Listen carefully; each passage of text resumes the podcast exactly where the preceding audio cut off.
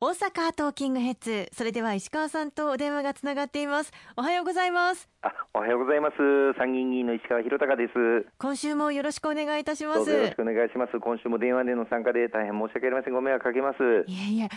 近況いかがですか？えあのおかげさまで先週ですね菅新内閣が誕生いたしまして、はい、新型コロナウイルス感染症対策を含め新たな内閣の下でしっかりあの取り組みを進めていくという体制がスタートいたしました。あの今月末にはいよいよ来年度予算編成に向けたスタートとなります概算要求が締め切られる予定になっていまして、はい、最後その内容を各省庁と確認をしているところです本当に日々お忙しいんですね。えー、ありがとうございます。しっかり頑張ります。体調お気をつけください。はい、おかげさまで元気にやっています。ありがとうございます。さあ今週のテーマなんですが支援策あれこれということなんですが新型コロナウイルス感染拡大防止によりまして経済的に厳しくなってしまったという方もたくさんいらっしゃることはすでに番組などでお伝えをしてきましたそういう方々のためにいろんな支援策ありますのでお伝えいただきたいと思いますありがとうございますあのおかげさまで今年前半の通常国会では第一次補正予算、そして第二次補正予算、異例中の異例の大規模の補正予算を立て続けに組ませていただくことができまして、さまざまな例えば事業を継続していただくための持続化給付金ですとか、あるいはあの雇用をしっかり維持していただくための雇用調整助成金、さらには文化芸術関係者の皆様への支援、学生の皆様への支援、農業、林業、漁業、従事していらっしゃる方々への支援、スポーツ関係者の方々への支援等々ですね多岐にわたる支援策を取りまとめることができまして今着実に執行されているところでございますので多くの方にぜひともこうした支援策を知っていただいてぜひとも活用していただきたいと思います。そうですよね例えば新型コロナウイルス感染拡大に伴う失業や収入減で自分が住んでいる家の家賃が払えないという方も出てきていらっしゃいますよね。そんな中住居確保給付金というものがありますね。はい、あの住居確保給付金は失業などの収入源によってご自宅の家賃の支払いに実際永久している方々が出てきています、うん、特にあの収入の少ない一人親家庭の方々など影響は深刻でただでさえ、まあ、ステイホームと言われている中で家賃が払えず出ていかなければならない、うん、住まいを失うことにつながりかねない。こうした家賃が支払えないような方を支援する住居確保給付金この要件緩和や対象拡充など取り組んでくることができました。あのよくお聞きになる家賃支援ではあの事業主の方々に対して家賃を支援する家賃支援給付金というものもあるんですがこれはあくまでも事業を行っている方々のその事業に必要な家賃を支援するものですので、うん、例えばあの倉庫とかあの駐車場も含めてですけれどもそうした事業所の家賃を支援するものですがご家庭のご自宅の家賃を支援するものになっていませんので、はい、ご自宅のご家庭の家賃の支払いに今、窮してしまっているという方については、この住居確保給付金、これをぜひご活用いただければと思います。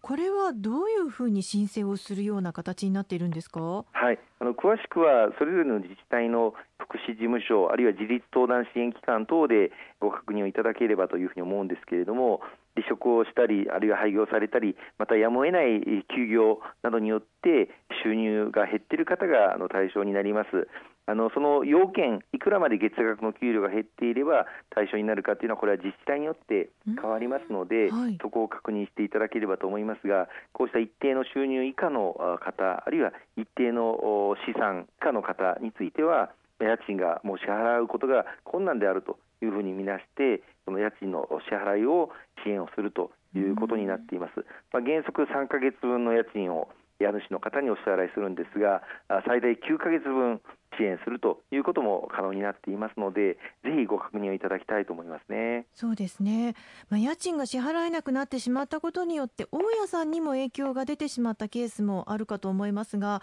大家さんにも影響が出てしまったケースは、先ほどの話の中の家賃支援給付金に当たるんですか？あ事業としてやっているその事業主の方が支払っている家賃を支援するのが家賃支援給付金ですので例えば不動産事業をやっている方がその不動産の事務所なんかをあの維持するために必要な家賃を支援するのが家賃支援給付金ということになります。はい、一方であの大家さんの方に対する支援としては例えば固定資産税というものをあの支払っていらっしゃる場合が多いと思うんですけれども、えー、こうした固定資産税の猶予などの支援も活用していただくことができると思いますし、さらにはあの持続化給付金、法人の方であれば最大200万円、個人事業主の方であれば最大100万円の支援が得られる、まあ、事業主の方に共通して支援されるこの持続化給付金というものを活用することができると思います。それからコロナ禍の影響で収入が大幅に減ったことによる支援策ということでは税金や社会保険料それから電気、ガス、水道料金などの支払いの猶予、減免措置というのがあるんですよね。そうですね。あのこうしたこともぜひあのご存じない方には皆様お伝えいただければありがたいなと思うんですけれども国税、地方税こうした税金の支払いについては今年度は納税猶予また納付期限の延長こうした措置が取られていますし、さらにはあの厚生年金の保険料の支払いをまあ猶予する、そして電気ガス事業者についても、あの政府から各電気ガス事業者に対して要請をいたしまして、支払いが困難な方などについては、電気ガス料金の支払いを猶予するといった、そういった措置もあの取られておりますので、ぜひご認識をいただいて、それぞれの制度をご活用いただきたいと思います。他には国民健康保険料とか国民年金保険料などさまざまな猶予措置もあるんですね。そうですねもうあらゆる手立てを使ってこのコロナウイルス感染症によって影響を受けている方々を支援する手立てを取っておりますのでぜひともこの番組を聞いていらっしゃる方々こういったことで困っているということがもしあればあのお近くの公明党の議員までご連絡をいただければあ適切な支援策につなげることができるかと思います。さらにあの国でやっているこうした支援策のみならずそれぞれの自治体でも追加して上乗せをしたりあるいは横出しをしたり支援策をさらに拡充をしているケースもたくさんあります。これはあの国の方で地方創生臨時交付金というものを合計3兆円第一次補正予算、第二次補正予算で積ませていただいて、地方自治体が独自に行うさまざまな支援策を国としてもあの支援させていただいているんですが、こうした財源をあの活用して取り組んでいただいています。その地方自治体がやっているものの中には、例えばあのプレミアム付き商品券を発行して消費を喚起していこうとか、はい、あるいはあの一人親家庭のご家庭に追加で給付金をお届けをすることですとか、あるいは前回も申し上げましたけれども、1人一律10万円の特別定額給付金は4月28日以降に生まれた赤ちゃん、新生児は対象にならないんですけれども、自治体によってはこの4月28日以降に生まれた赤ちゃんも対象にするといったことを市町村独自に取り組んでいただいているケースもありますので、さまざま支援策たくさんありますが、ぜひご活用いただければと思います。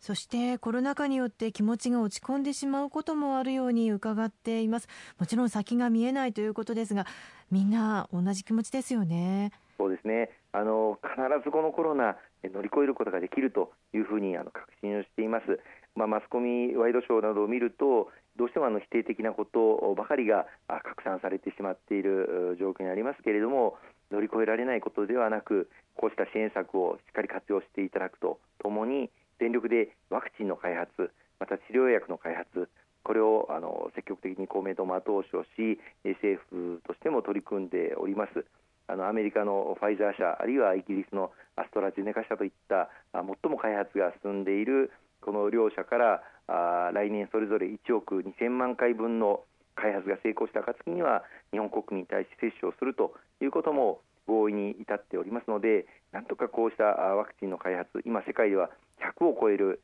開発が同時並行で進んでいますけれども人類の英知を結集してですねこの新型コロナウイルスから乗り越えれるような取り組みをさらに強化していきたいと思います。ありがとうございます。後半も引き続きよろしくお願いいたします。